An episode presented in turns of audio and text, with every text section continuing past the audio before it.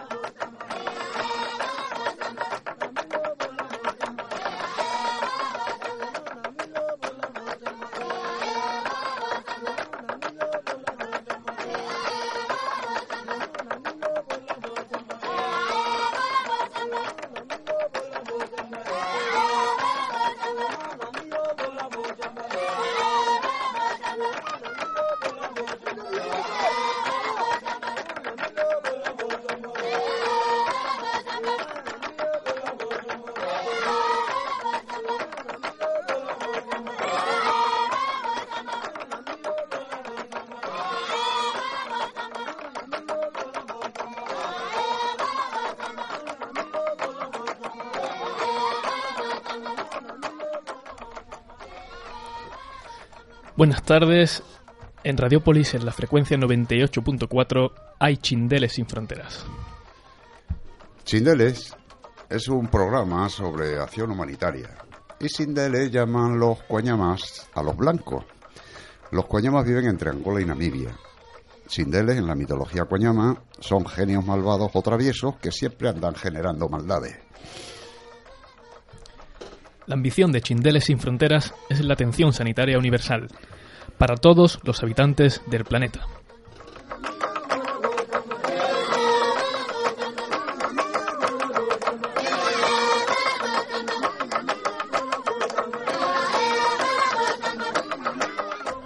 Hola, buenas tardes, buenos días, Samuel Luque. Buenos días, Juanma. Buenas. Buenos días a ti que nos estás escuchando. Y buenas, Venancio. Y a nuestros amigos, ¿verdad? y a nuestros amigos. Y los que no están aquí. Manolo, María, Perea, Mercedes, etcétera, etcétera. Manolo Zamora.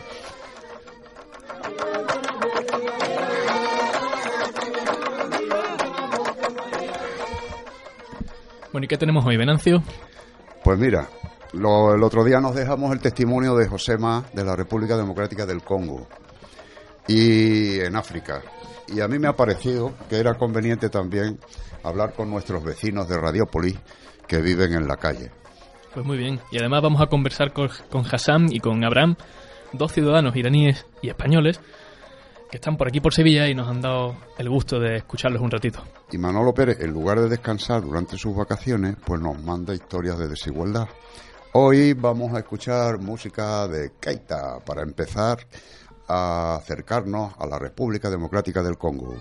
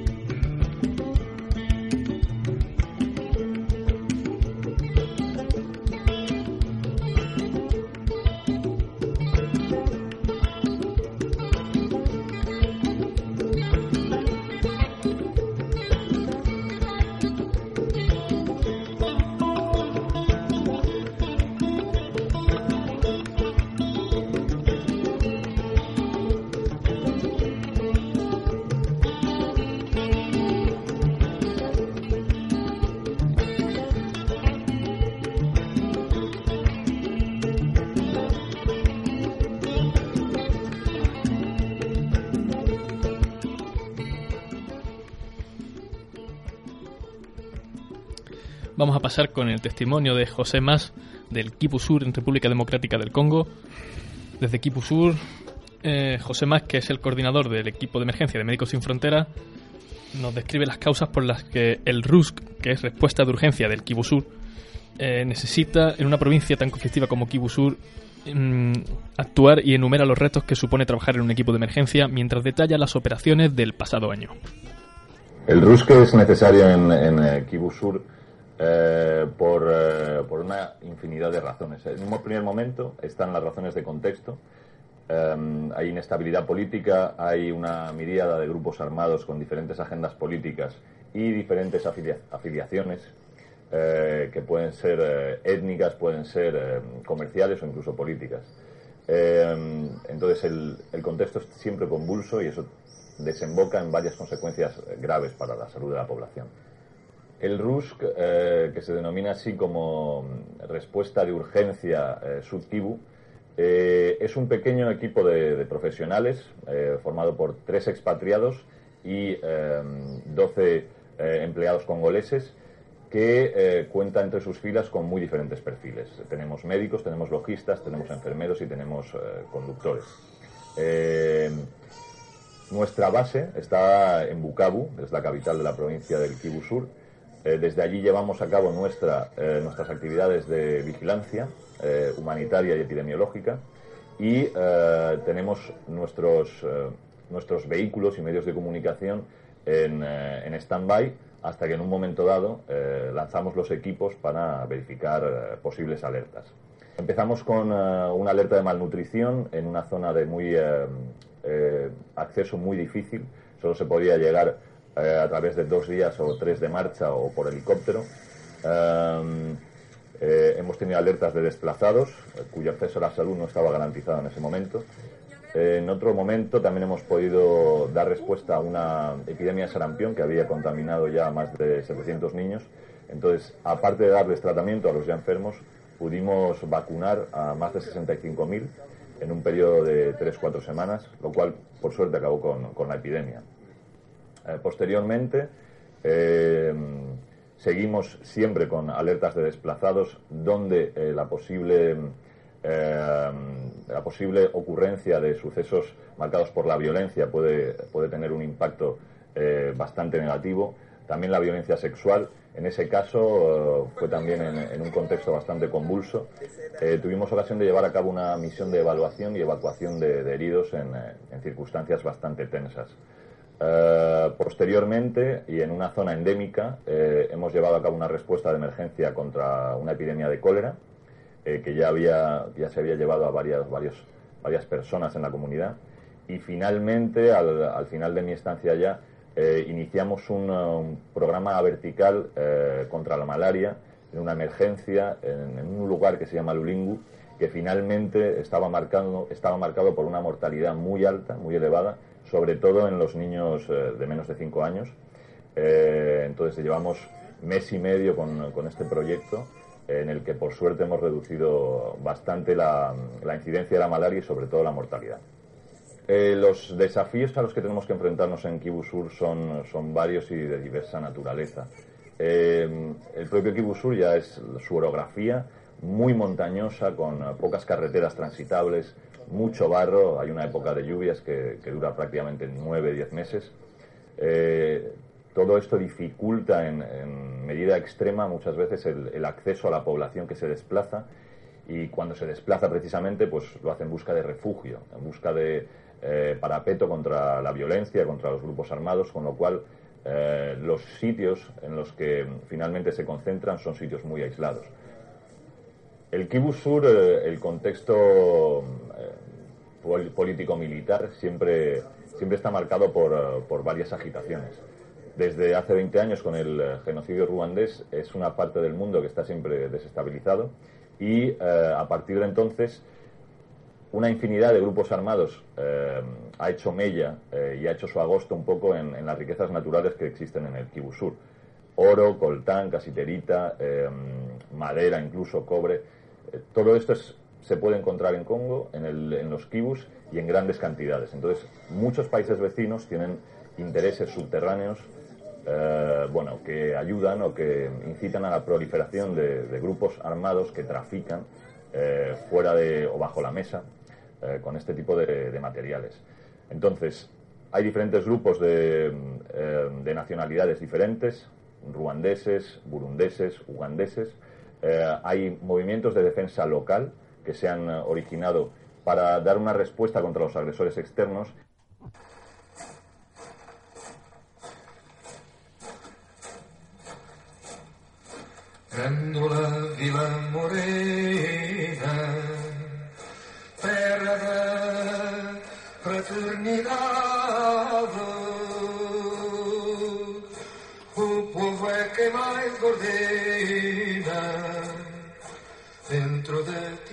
¿Que por qué ponemos grándula? Porque aquí en Radiópolis tenemos unos vecinos entrañables que viven en la calle buscando una oportunidad para sobrevivir con dignidad, como Radiópolis, y te invitamos a escucharle un poquito más tarde.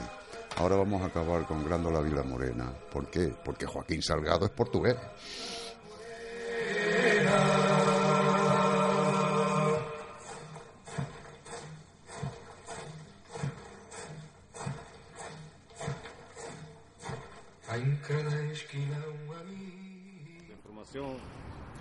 Estamos en Radiópolis. Era, ¿cómo te llamabas? Joaquín Salgado. Joaquín Salgado. Bueno, ¿me das tu, nombre u otro cualquiera? Eh, ¿Andrés? yo, Miguel Popescu. Miguel Popescu. Sí, sí. Sí, sí. Bueno, pues estamos hablando de la supervivencia, porque sabéis que Radiópolis está con problemas. Entonces, ¿qué nos podéis enseñar vosotros a nosotros de supervivencia? Supervivencia, que dejen vosotros tranquilos y si hay dinero para políticos meter en el bolsillo, hombre, hay dinero también para ayudar a una radio que es muy buena, hombre, que es muy buena, que es muy buena y buena gente. Agora, se os políticos metem tanto dinheiro no bolsillo e não se recordam de, de la rádio essa, hombre, não sei. Mas quando se marcham em seu coche, claro, escutam a rádio e aí se, se recordam da rádio. Para mí es una cosa... En solidario estamos diciendo que como cada vez va a haber más gente en la calle... Cada vez más. Y tú, mira, mira, cada vez más aquí a dos años la gente se va a flipar. Como cada vez va a haber más gente hay que buscar soluciones para poder vivir en la calle, pero de una manera digna, no perseguido. Perseguido como somos perseguidos todos los días aquí, todos los días. ¿cómo, ¿Cómo verías tú una solución digna? Tú no quieres hablar. Otro día. ¿Y tú? no, tengo ni idea. ¿Sí? ¿Tú puedes hablar? ¿Sí? No puedo hablar, pero ¿qué es lo que puedo decir? Hombre, tú eres ciudadano rumano, ¿no? Sí, que soy rumano, pero no sé si alguien nuevo se entera, nos va a dar por el... ¿Por el culo? Claro. No, hombre, no, no creo. No creo porque yo uh, cambio los nombres y ya está, no pasa nada. No, mira, yo que pienso que, hola, ¿qué te digo? Que la gente nos mira de una forma un poco, un poco con racismo, ¿sabes? es una verdad. Y te digo una cosa, todos los días nos molestando la policía y sabiendo que no hacemos daño a nadie, que aparcamos un coche por ahí para no robar, para no hacer daño a nadie. Hombre, el mismo problema tienen ustedes como la, con la radio, que es un servicio útil para todos, para toda la gente, hombre, de información y el ayuntamiento no sé qué quiere, hombre, quiere hacer un parking para que para cobrar el dinero de los coches, no sé, hombre. ¿Qué sociedad estamos viviendo que cada vez sobran más personas? ¿Eh? Y, cada vez sobran más personas, cada vez se echa más gente del trabajo. Hombre, que no, cada vez se, echa a la gente de sus casas. Es verdad. Y cuando están en la calle se les molesta. ¿Qué sociedad estamos viviendo, verdad? Estamos viviendo una sociedad de mierda, como dice lo otro, hombre. Perdónate hablar así, pero es verdad. Mira qué te digo. La gente mira a la gente de la calle y no tiene corazón. Pasado un año, se van, se van ellos a la calle. Ahí nos miran de una forma diferente, ¿entiendes? ¿Y por qué pasa esto en Grecia, en Italia, en España, en Portugal? Mira, y no pasa en el norte de Europa. Porque el norte de Europa son gente inteligente, hombre los políticos aquí no son corruptos, es diferente. Sí, ¿verdad? Que la gente de Europa, como tú dices, países, piensan en el pueblo. Y aquí la gente no piensa en el pueblo, la, gente piensa, los políticos piensan cómo voy a robar para un coche, para una vivienda, para esto y para aquello. Es verdad, ellos saben que es verdad. Mira la política que tiene en España y en Portugal. Mira, ¿cuántos corruptos ha sido corridos? ¿Cuántos? Mira Muchos. cuántos hay. Muchos. Mucho. Mira lo que está debajo de la, de la sabana, tío. Es una vergüenza, tío. Ayudar a una radio que, que hace de utilidad pública, hombre, no se puede. Ahora que, que vamos a dar a políticos que han robado 200, 300 mil y vamos a pagar la fianza y se va a la calle, buena gente, pero no puede ir No, a vamos, casa. vamos a creo que vamos a salir adelante con esfuerzo y con trabajo. ¿Cómo creéis que podíais vosotros salir adelante? Dame- ¿Qué- ¿Cuál sería la ayuda que necesitáis para salir y restablecer? por, menos, pelo menos un, un espacio, trabajo. un espacio para dormir por la noche donde la gente pueda dormir tranquilo, no que sea un poco más para allá o para allá, Ajá, para que nos dejen dormir un poco tranquilos, porque nosotros vamos con intemperies, tomamos todo. Y un trabajo, hombre, si hay trabajo nosotros volvemos a la sociedad, hombre. efectivamente. No tenemos una, una escalera para, para ir arriba y cambiar la vida. ¿Cómo vamos a hacer, hombre? Explícame, ¿cómo vamos Y a si hacer? la gente tiene trabajo, pues entonces es más fácil que tenga un Mira, dinero si hay para 5 millones de paros Sí, seis. Paros, seis millones. Vamos a seis. a seis en España, dicen como tú, que tienes una casa, que tienes condiciones de sobrevivir un poco mejor que yo, tú y los demás.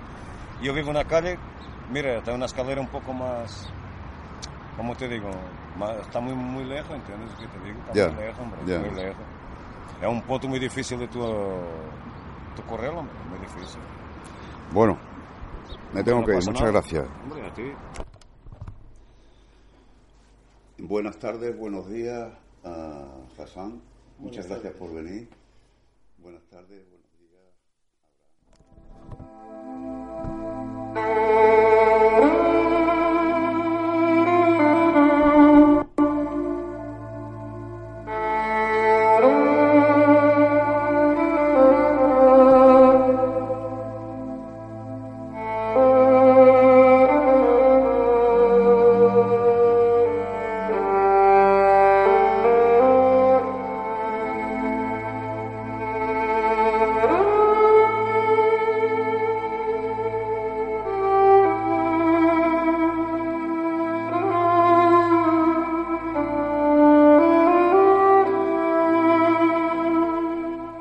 Música que estáis escuchando es de Farid Farhad, un músico que nació en Teherán, estudió en Teherán y actualmente es director de la Orquesta Nacional. Es conocido mundialmente y ha llevado toda la música tradicional iraní a una calidad de música como virtuoso que es del violín y con los colegas que le acompañan luego al piano, etcétera, etcétera.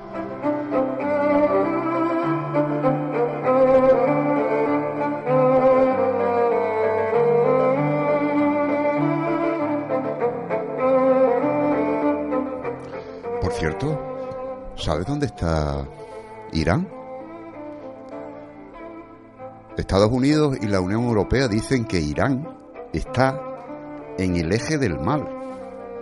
¿Y entonces? ¿Acaso los Estados Unidos y la Unión Europea estamos en el eje del bien? Muchas preguntas que al encontrarnos con Hassan y Abraham, que son ciudadanos iraníes y españoles, o españoles e iraníes, con los que hemos podido conversar, le hemos podido hacer. ¿Estarán camuflados entre los ejes del bien y del mal o viceversa?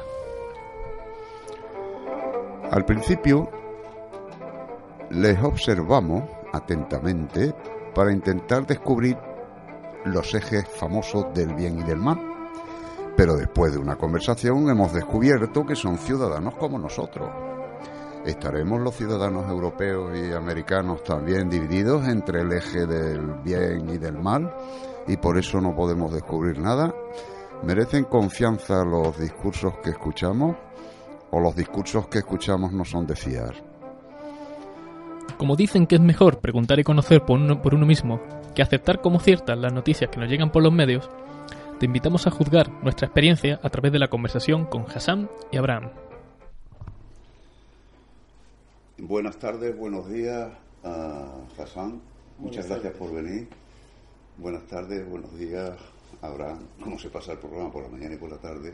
Quedamos bien. Juanma, encantado. Estamos aquí, Juanma y un servidor, Venancio, con Hassan y Abraham. ¿Por qué hemos llamado a Hassan y Abraham a echar un ratito de tertulia para Radiopoli 98.4 FM.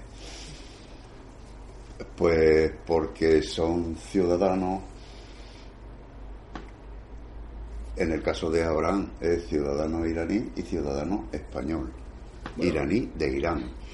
Y en el caso del padre, que se llama Hassan, pues es ciudadano eh, iraní que vive después de 35 años en España y que da Y como clase. tal es ciudadano español también. Exacto. Más tiempo en España que, que en Irán, ¿no? De manera que aunque los papeles vayan por un lado, la realidad se impone.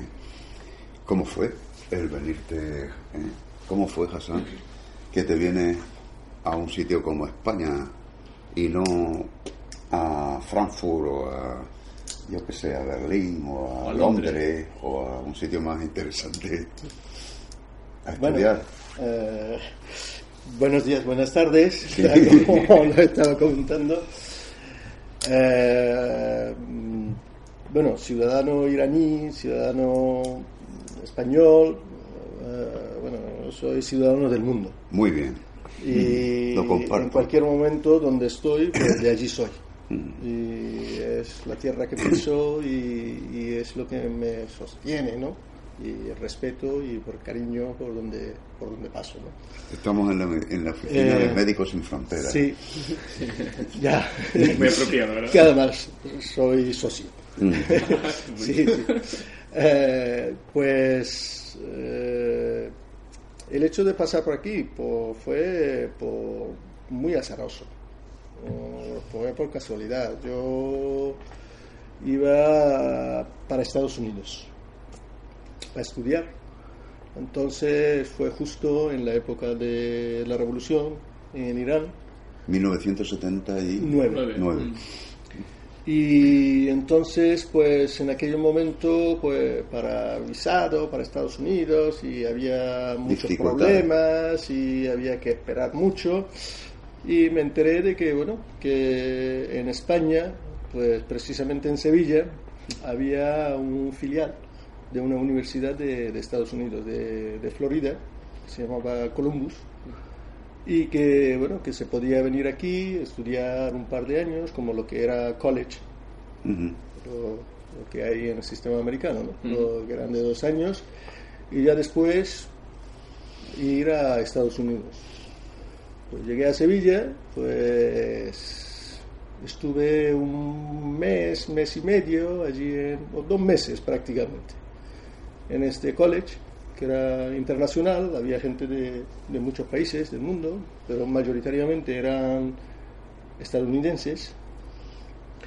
Y pues iba supuestamente a estudiar allí, y, pero vivía en España en contacto con, con mucha cultura, mucha gente, y además todos eran universitarios. Y yo la verdad que eh, me quedé fascinado por, por España, por los españoles, por este comodidad de relación, de sin ningún tipo de dificultad, y al cabo de un par de semanas ya tener amistades con gente de la calle, calle de, de Sí. España, y al mismo tiempo viendo esta forma de estar, esta forma de vivir, y contacto con universitarios estadounidenses, eh, pues no, lo siento, me quedo en España. Porque la verdad que me decepcionaron bastante los estadounidenses por bajo nivel cultural, intelectual. Así Y es. esto, sí, sí, sí. me- y me llamó muchísimo la atención, que prácticamente no se podía tener ningún tipo de conversación Fíjate, de cierto yo- nivel con gente que eran universitarios. ¿no? Yo pensaba eh, una historia romántica, ¿no? Chico iraní viene a España, se enamora de chica española y entonces cambia el destino. No, no, no, por, fue por fascinación Primero- por, por, por los españoles. Primero por También los es romántico, españoles. ¿no? Es, rom- es romántico también. Y pues nada, es que yo la verdad que llegué en aquel momento ver la comparación, ¿no? que los chavales españoles a lo mejor de 12, 13 años tenían un nivel de cultural bastante, eran muchísimo más abiertos que, que por ejemplo, los, los universitarios. Universitarios Y, americanos. bueno, si estos son los universitarios, entonces la América profunda, ¿cómo será? ¿no? Sí. Como para estar viviendo, ¿no? dependiendo del sistema de valores que uno Quiz- puede tener. y- Quizá también que tenemos raíces comunes o que somos hijos de vuestra cultura. Y esto no sé si hay muchos sevillanos que lo sepan, porque como Sevilla no hay nada. Pero en Sevilla, eh, igual que en toda Europa, somos herederos de una cultura que nace en Irán, Irak eh, y toda la zona de la meseta. Bueno, pues... Mesopotamia, le decimos aquí en los libros de texto. Europa también es Inglaterra, ¿no? Sí, pero pero allí o Estados Unidos es cosmopolitano y Sí. está De muchas partes del mundo, sí. es diferente yo creo que sí. Es bueno está- han pasado por muchos países y eso pero por ejemplo hay diferencia ¿no? de caracteres Sí. de rasgos de la forma de relacionarse incluso los países los mismos países ribereños de Mediterráneo es difer- hay diferencia entre Hay los croatas y los Claro. Sí, los italiano. españoles, los italianos o Sí, los turcos Los franceses. egipcios, los libios, Sí. los... son diferentes. Es decir, Hay no es, es por, por las características de los mismos, creo que españoles, ¿no? Sí, que era, era una sensación muy agradable, el hecho de no sentirse extranjero. vaya, Era qué bonito. muy, muy, muy, muy, muy penetrante. Y por eso decidí que llamé a mis padres y dije, mira, me quedo en España. Me quedo en España. Y además es que dio la casualidad de que llegué 23 de marzo y en abril empezó la Semana Santa. Vaya, Pues, bueno, aquello, viendo, y la gente, la convivencia, vivir la calle, y, y aquel año había de los años estos que solamente hay una semana entre Semana Santa y, y feria. feria. Pues una semana y allí al estudio y eso, y, y después la feria. Y después la verdad que para un chaval que tenía 19 años, un joven de 19 años, esto de vivir y, y además la convivencia en una situación de placer Ujú. es todavía más efectivo. sí, Claro. sí. Y entonces, y esto también creo que influyó y de Es hecho, me estético. cuando salí me fui a Madrid, Sí, pero sí. estuve un mes y medio, dos meses en Madrid, pero dije, mira, yo voy a Volviste Sevilla, a que esto es mi, esto es lo mío. Esto es lo mío, la Sí. gente, el ambiente y, Y, y quizás es porque también el carácter de las personas iraníes se puede aproximar más a lo que encontraste aquí o no. También. O al revés, o es que te sorprendió y fue el contraste. O sea, ¿es una cercanía de carácter o es un contraste lo que Yo te la atrae? ver- Lo que te atrae? La verdad que incluso geográficamente eh, es muy parecido. Mm. Andalucía. Es que también eh, ¿De qué parte? Irán depende de... ¿De qué Claro, parte? Irán es muy grande. Sí, eh, yo soy del norte. Eh, de las dos o tres, bueno, ahora ya son tres regiones, antes eran dos. Mm, de las dos regiones, estos que están en la orilla del mar Caspio, que un poco Ajá. también está separado del resto de Irán. He leído que en una de ellas fue en el 2021 República Socialista Soviética, una de, las de las provincias que están en el Caspio. En el Caspio, El año pues, 2021 duró 20. solamente nueve meses. poco, aquello fue un poco Enseguida, complicado. sí, por la influencia de, de- de- de los rusos que habían tenido siempre mucha influencia, ¿no? disputándole a los ingleses. Bueno, una anécdota. Bueno, no, no, no, esto no es una anécdota. ¿no? Esto es la historia actual, lo que está ocurriendo, la matanza y todo lo que está ocurriendo en Afganistán. Es, como el compañero está estudiando historia, no sé si ha llegado a lo que es Asia Central, esta es la historia, es la clave para entender lo que está ocurriendo en todo lo que es eh, en la zona. Eh, el afán, eso de poder llegar a aguas libres. Si ustedes miran en, en el mapa Sí. mundial, verán Sí, que el imperio ruso, su conexión a aguas internacionales solamente son por los dos extremos sí. Solamente por los dos y extremos. muy arriba. Y esto, el afán de siempre poder llegar Al sur. por el sur tener salida. Ajá. Y esto es lo que ha provocado Antes- guerras antes del y petróleo. matanzas Claro, y todas las historias. a- claro. El Afganistán ruso fue, o sea, como el Vietnam americano, Sí. para ellos entrar un poco ahí. Y de Sí. hecho, bueno, Y el afán que tenía... Alejandro tenía- no se atrevió. Ya. Afganistán, Ya. Ahí queda. Y allí, por ejemplo, eh, Pedro el Grande, Sí. precisamente, por ejemplo, lo que creó eh, Leningrado o San Petersburgo y eso era y la lucha y disputa que tenía con Finlandia para poder tener vía libre.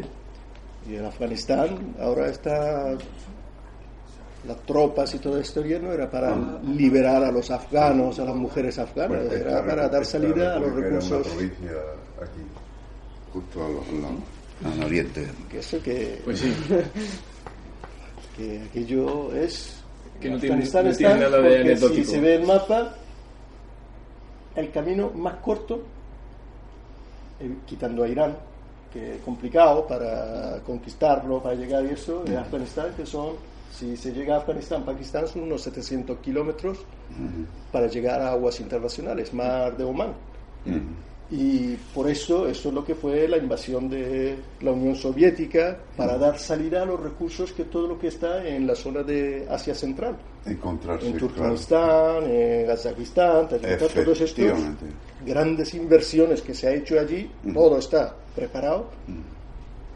Pero ahora se han quedado en cómo darle salida. Los gasoductos, Ujú. de hecho el problema de, de- de Estados Unidos con, claro. con los talibán fue porque los talibanes pedían un canon para poder pasar, salir los gasoductos de, de allí. El agua y el petróleo eh, son los dos claves el gas. del Más que petróleo, el ya gas. petróleo no interesa tanto, es el No, gas. El gas, más. Es el gas. El gas natural que todavía no ha sido explotado y ha habido grandes Cerca inversiones sí. y de hecho, vamos, que es tan falso el hecho de aquello de, de la lucha antiterrorista, Sí, toda esta historia eso no se lo es cree nadie. tan falso que, que si se ve, y esto poca gente, en pocos medios de comunicación sale, y si solamente lo mencionaran, mucha gente lo podría ver con más claridad que, por ejemplo, al quien, ha- quien- a quien han puesto como presidente de Afganistán,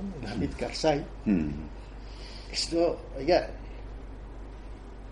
un ciudadano Antes, de no, los. Estados Unidos. ¿no? Sí. es, él, Hamid Karzai, ha sido el director general de la compañía petrolera Unocal, Mm. con gran participación por parte de la administración de aquel entonces Bush Mm. claro. en Asia Central. Sí, lo mismo que En hicieron zona. en el director Centroamérica. general de la compañía Unocal era el director general en la zona. Le han puesto como presidente.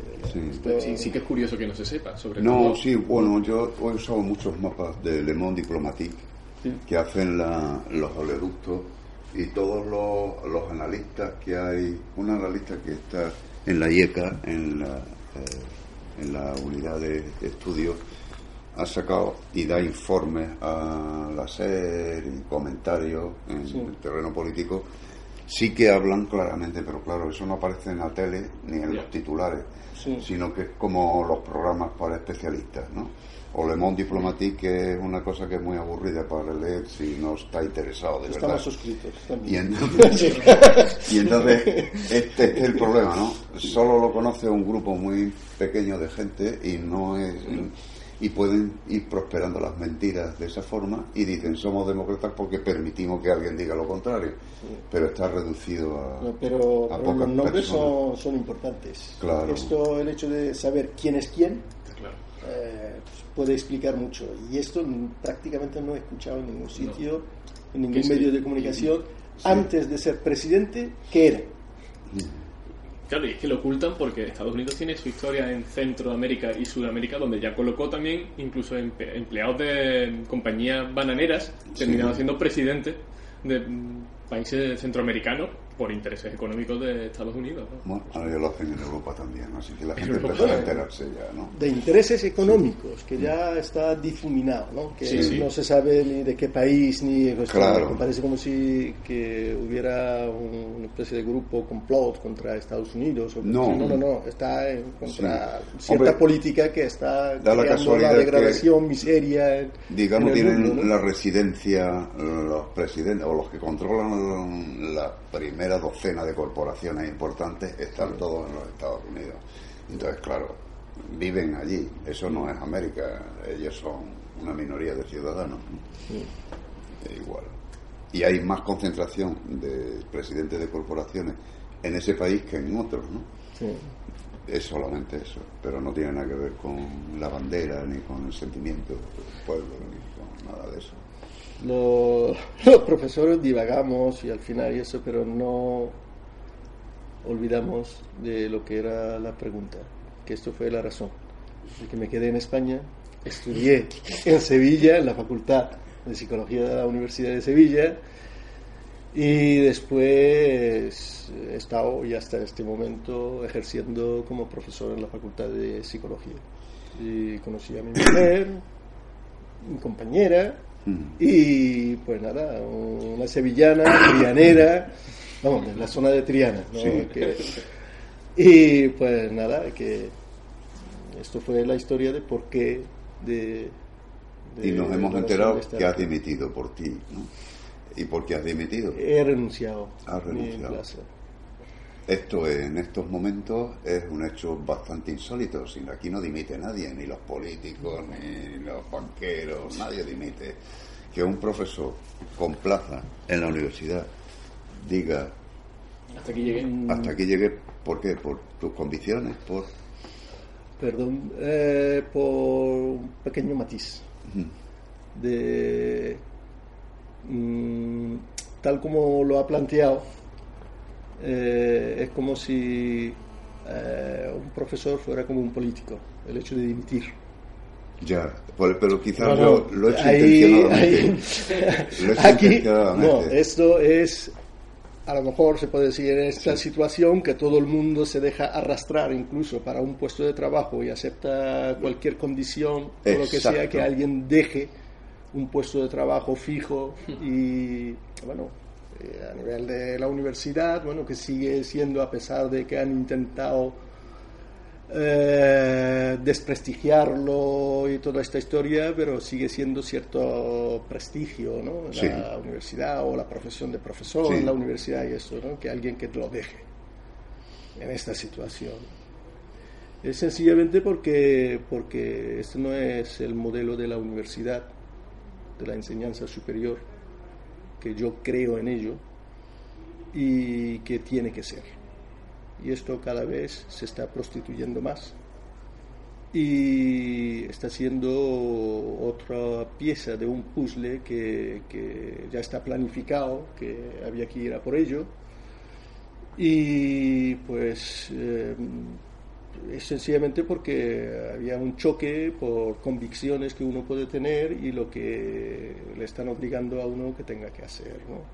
Yo, por ejemplo, hay cuestiones que allí prácticamente uno se veía que la mayor parte de la energía en muchas ocasiones era por cosas superficiales, eh, de burocracia, de normas, normas de las normas de las normas, el desarrollo de las normas de las normas y que en muchas ocasiones el objetivo prácticamente pasa desapercibido y la gente se queda en el camino y luchándose, luchando en, eh, entre sí y de tal forma que, que ahora, por ejemplo, con lo que, y además va a ser peor, con la segmentación de o sectorización de lo que es todo el mundo que está trabajando en la universidad. Y, por ejemplo, ya remate nuevos decretos que se están saliendo y ya no solamente a nivel de eh, que el gobierno dicte, sino que también el gobierno autonómico se escuda en lo que porque no tenemos más remedio por la situación Mm. y ya no solamente tampoco ellos sino incluso el mismo gobierno de la universidad que supuestamente somos compañeros que Sí. hace dos días eran compañeros ahora ocupan cargos y después Mm. no sé qué parece que todo el mundo estamos exnortados y, y eso de, de, por ejemplo ahora ya los compañeros no son compañeros y están llevando a un terreno que el compañero es el enemigo porque con las nuevas normas y todo esto que se está, se está llevando a cabo, por ejemplo, el hecho de, de que un compañero progrese significa que tú te tienes que retrasar. Premian a alguien, a algún compañero, a lo mejor porque ha hecho un esfuerzo, pero la cuantía de este premio es Retraído. retraído de los demás. Así que un compañero, Es Si que ahora- publica, publica más, por ejemplo. por ejemplo, un compañero que tenga sexenio, base Sexenio de a- investigación. de investigación, Mm. ¿vale? Pues, por ejemplo, tiene reducción de... De horas De- de lectivas. dedicación. Mm. Pero esta reducción Se carga. Se carga alguien- a los demás. Claro. Ajá. Ya. Entonces, si tú no tienes y el compañero tiene, ya sabes que la parte que a él le hayan premiado, te la endosan a ti. ya. ¿Y esto qué quiere decir? Al compañero ni agua. Mm. Y deseando de que un compañero ni siquiera progrese. Y este es un ambiente perverso. Es un ambiente perverso, sí, porque Bueno, es el divide vencerán, ¿no? De siempre. ya, pero De que- encarga la universidad. si algo tenía- los que la componen. Segmentos y después por... la universidad es producir sinergias, equipos de trabajo. Yo creo que lo están haciendo los grupos de investigación privados, ¿no? O de las fundaciones. Producen una cierta sinergia, o por lo menos alrededor de un determinado proyecto. Luego no sé cómo es entre proyecto y proyecto la vida. Pero mm, me parece que, que puede ser bastante negativo para el desarrollo intelectual de la universidad. ¿no? Sí, de hecho se prevé, se prevé. Ahora mismo mismo no es tanto, o tan evidente no es, pero eh, más o menos se está rumiando y esto generalmente cuando empiezan, al final ya termina siendo, ¿no? Que una parte, por ejemplo, de los sueldos de los profesorados se ha pagado por las empresas Claro. en base a los proyectos. Y, y, y eso, bueno, en este caso, el patentes. propietario de los proyectos, ¿quiénes son? Mm. Nosotros, hay algunos que no, no estamos en contra de la relación con las empresas, pero mientras que no hayan directamente dinero de por medio entre la empresa y la universidad. La empresa puede desgravar, pero que vaya a un fondo común a nivel nacional, a nivel autonómico lo que sea, y haya una comisión realmente, realmente de expertos y que repartan Claro, una- indistintamente. Oiga, usted si quiere, pues usted no va a ser propietario, Sí. quiere apoyar el progreso, pues el progreso usted no decidirá en qué. Sí, porque si no acaban, en vez de la universidad Se desgravará. al servicio sea. de la comunidad, está la universidad al servicio de una parte pequeña de la comunidad, que son los que controlan las corporaciones. del mercado. Del mercado, esa, sí. claro, esa es la palabra. del bueno, mercado. el mercado, eh, el mercado es una abstracción. El mercado. Prefiero hablar de dirigentes de las corporaciones que controlan el mercado. Como diría yo, el mercado. El mercado es un mercado de abasto, es un mercado, ¿no? Y lo Sí, controla ponerle nombres y- un asentador, ¿no? Y Hay- personalidad al que al final decide sobre un eso. grupo de dirigentes de corporaciones que controlan el mercado, controlan los precios y están controlando la política del mundo antes de forma indirecta a través de los políticos, ahora ya directamente, porque ellos se convierten en políticos también si hace falta. Eh, bueno, no, no necesitan, ¿no? Mm. Tienen ya sus elementos, ¿no? Sí. Que como que aquí alguien me venga a decir que que la política energética del país no esté que está en mano del ministro de Industria y del Parlamento, o sea, No. son los lobbies que están allí y esto todo el mundo lo, lo sabemos, ¿no? Y pero vamos, yo lo digo por, por el tema de, de lo del mercado, por el hecho es que, verá, ya son discusiones a lo mejor filosóficas, ¿no? Que ir un poquito más lejos, ¿no? Eh, eso de patentes, eso de del propietario, de proyectos, lo que sea. Eh, vale, está bien que la gente, los que están investigando, los que invierten o lo que sea, puedan sacar, bueno, puedan, puedan vivir de lo que están haciendo, de las inversiones, a lo mejor sacar algunos beneficios y eso, pero es que no son propietarios. Oiga, es que nadie puede ser eh, Propietario del conocimiento. eh, tener esta osadía de decir, es que este conocimiento lo he generado yo. Vamos a ver, si usted fuera capaz de que cuando ha nacido le dejaran en una cueva Sí, y llegara sin aprovechar nada de lo que la sociedad le ha dado, el conocimiento que hasta ahora ha existido. Usted simplemente ha puesto un granito a lo que ha, ha mamado, mamado en sentido Sí. noble de la palabra, ¿no? De, de lo que ha sido los conocimientos anteriores de la sociedad. Mm. Oiga, usted no es propietario. Usted no, en la cueva, de repente, no ha llegado al punto a descubrir lo que está descubierto. Es lo que se ha un descubierto. fruto Esto es el colectivo. fruto de, Y menos hoy en día, que todos los trabajos son interdisciplinares, Claro. son grupos. de la no humanidad es lo que ha 19. llegado. Usted Claro. cuando ha ido a la universidad ha leído los libros. Estos libros, están ¿quién lo ha escrito? por ¿Usted qué es lo que tiene que devolver a esta sociedad donde ha aprovechado? Está haciendo un uso indebido. Sí. Está devolviendo. Si a hablamos una- de derecho del a- autor, Es pues devolver. La riqueza que pertenece a la comunidad, apropiársela por una pequeña parte de la, de la sociedad, que es el 1%. El trabajo del 99% se lo apropian el 1% también en el conocimiento. Es, una, es, un, es, es- es fuerte, eso sí. Sí, y, pero vamos, que también, otra vez, volviendo a lo que era a lo mejor la razón, eso de, de dejarlo, es esto, este estado de competitividad al máximo, el compañero es enemigo, no es compañero, echar un cable o lo que sea, que esto por una parte Mm. y por otra parte lo que está ocurriendo con lo que va a ocurrir con, con los chavales, con los estudiantes. Claro. Yo nunca he pasado tanta tensión como este año Mm. para poner las notas de los exámenes. Porque, aunque no es mi responsabilidad,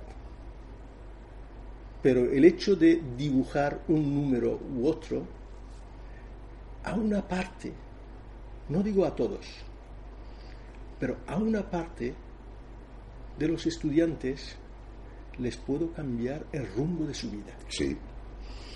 el rumbo de su vida para siempre. Oiga, vamos a ver. eh,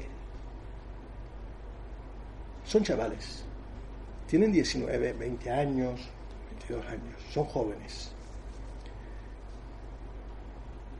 A ver, ¿quién en su vida personal, en su historia personal, no ha tenido momentos de dificultad, Mm. de debilidad?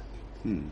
Ya no digo solo por razones familiares, alguna desgracia o lo que sea, sino que incluso adrede por nuestra cuenta, nosotros, en nuestra juventud, incluso no tan jóvenes y esto, en algunos momentos nos hemos desviado del camino correcto. Hemos reflexionado, hemos vuelto a- al camino. Yo mismo, si no hubiera tenido la segunda, tercera, cuarta oportunidad, no estaría donde estoy. Y muchos de la gente que, de lo que incluso lo están, el ministro Webb, seguro Sí. que en su historia personal ha tenido dos, tres, cuatro oportunidades. Seguro, sí. Incluso aunque sea adrede durante tres meses, a lo mejor son chavales, a lo mejor se enamoran y se desenamoran. Mm. Esto es un delito, vale, aunque sea un delito. Oiga, en la justicia los delitos tienen su castigo. Y dicen que tiene que ser proporcional al delito. Y cada más con objetivo de la reinserción. Un chaval que viene de la Sierra Norte de Sevilla o de algún pueblo de Badajoz o lo que sea. Está estudiando. Esta viene de una familia, en algún, digo en algunos casos. Si tiene un momento de debilidad algún problema o ha ocurrido durante dos o tres meses en una época de exámenes, si estos chavales no tienen una, una beca de manutención, es que le has cambiado la vida. Sí. El rumbo de su vida para siempre. Y no le estás dando ninguna segunda oportunidad. ¿Conoces la universidad en, en Teherán, en, en, Irán? ¿Tienes conocimiento? Conozco algunas universidades. Algunos, amigos. familiares.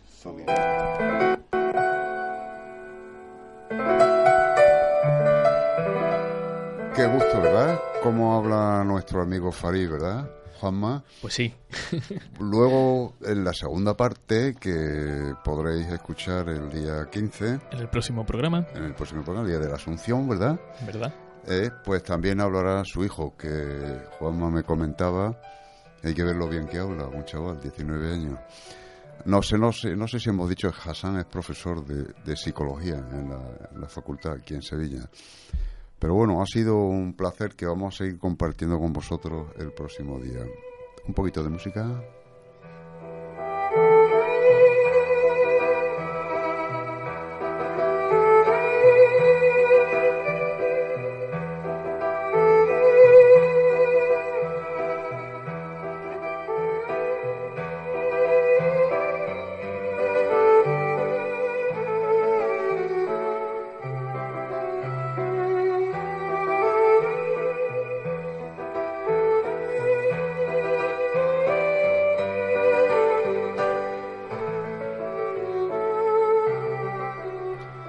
Bueno, y vamos a ver lo que Manolo Pérez nos propone en su sección de Historia de Desigualdad para hoy, que básicamente vamos a girar en torno al privilegio de los que tenemos papeles.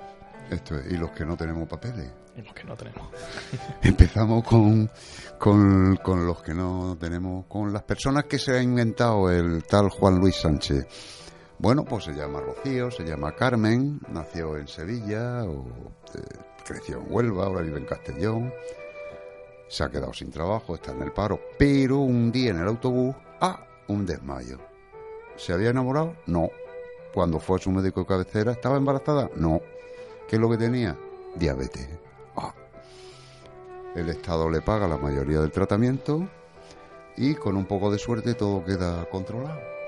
Diabetes crónica Llama a sus hijos que están creciditos para pedirles que se hagan las mismas pruebas por si acaso.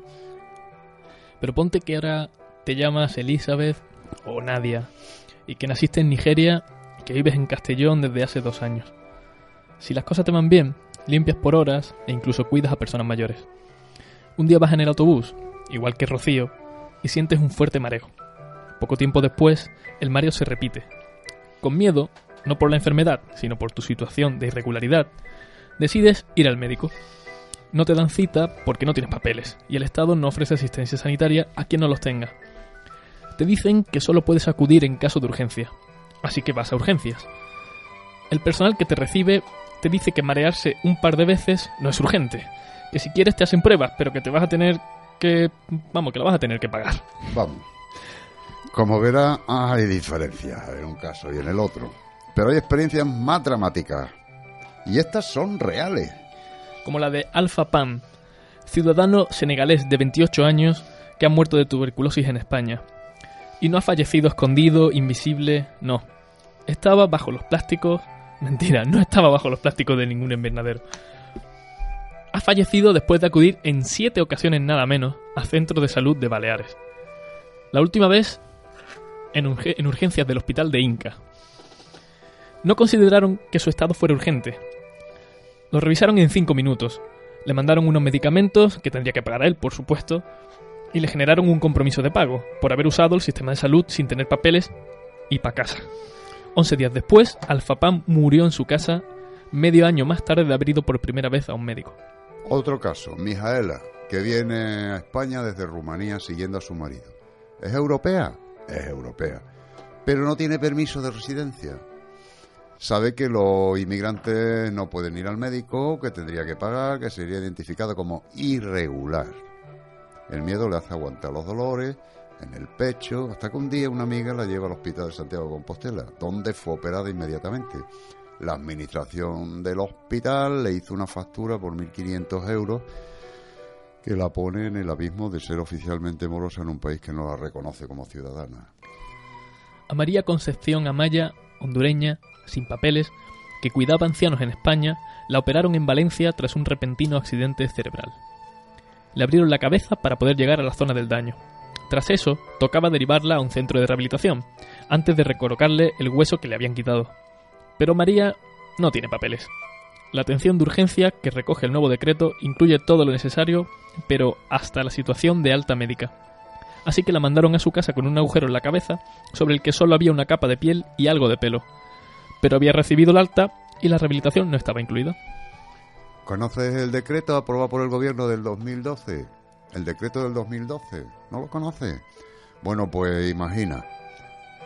Un ejemplo. Te parte una pierna. El hospital te pone las cayolas en urgencia, pero no te la quita porque eso es mantenimiento. Tú te la quitas como puedas, en tu casa. ¿Crees que la atención en urgencias es suficiente para prevenir epidemias? Los enfermos de SIDA, diabetes, tuberculosis, con depresión, esquizofrenia, cáncer y un largo etcétera, de patologías que requieren diagnóstico temprano y tratamiento, no pueden acudir a la sanidad pública para hacerse pruebas, ni para que les paguen parte de los medicamentos. Eso queda para el privilegio de los que tenemos papeles. ¿Pero has pensado que los sin papeles pagan impuestos, que nos financian servicios y después les cerramos las puertas de esos servicios? Los inmigrantes consumen y la sanidad no se financia solo con cotizaciones sociales que salen de las nóminas de cada mes de los legales. El dinero que se destina también sale de todos los impuestos, directos, indirectos y del IVA. ¿Sabes, amigo, a dónde va el gasto que se les quita a la gente vulnerable? se está trasladando para priorizar el pago de la deuda, comprometido con la reforma de la Constitución. Hombre, hablando de la reforma de la, de la Constitución, ¿tú sabes que cada uno de los 45 millones de españoles debemos 20.000 euros para pagar los 900.000 millones de euros que es el importe de la deuda? ¿Quién tiene? ¿Quién tiene? ¿Quién, ¿Tú tienes 20.000 euros, Juanma, para pues. ayudar a los bancos y al capital financiero? ¿Los tienes tú, eh, Jesús, Ventura? ¿Tú tienes 20.000 euros para darle a los bancos? Y estoy preguntando aquí, ¿los tienes tú, Samuel, 20.000 euros para ayudar a los bancos? No, ninguno los tiene. Bueno, y, y, y, tú preguntas si la deuda es ilegítima. ¿Por qué? ¿Y por qué se reforma la Constitución sin consultar a los ciudadanos? ¿Conoces el síndrome IA? ¿Indefensión aprendida? Mira, vete a un buscador, Google por ejemplo, y escribe indefensión aprendida. Y busca también el concepto de resiliencia. Y lo comentamos aquí en el próximo programa. Y vamos a mirarlo desde otra óptica y cerramos el círculo. ¿Has pensado que los emigrantes pueden ser clientes? Las principales aseguradoras privadas se frotan las manos y se lanzan a campañas furiosas para vender cobertura médica privada a personas rechazadas por el nuevo decreto. Así que son los derechos humanos eh, aquellos derechos que no nos salgan muy caros. Te llamas Precious, eres o sirves para algunas cosas, pero no existes ni puedes existir para otras. Refugiado, desplazado, inmigrante, vete, limpia, consume, cuida, paga. Pero no se te ocurra ponerte enfermo, por Dios.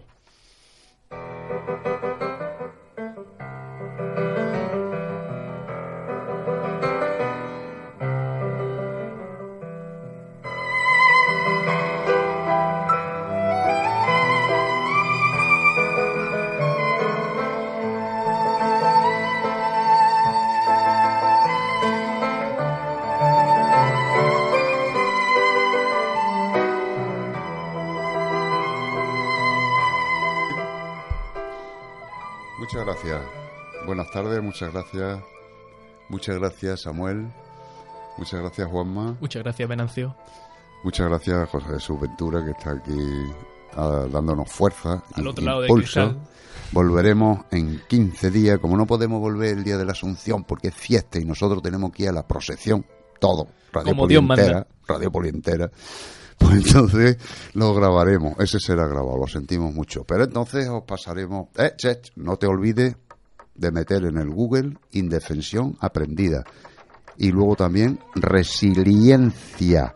Y ya de paso, Chindeles sin fronteras y entras en el blog o buscas Eh. en el iBox nuestros audios. Porque esos temas vamos a tratar. Además de seguir con la conversación de nuestro amigo Hassan y Y su Abraham. hijo Abraham.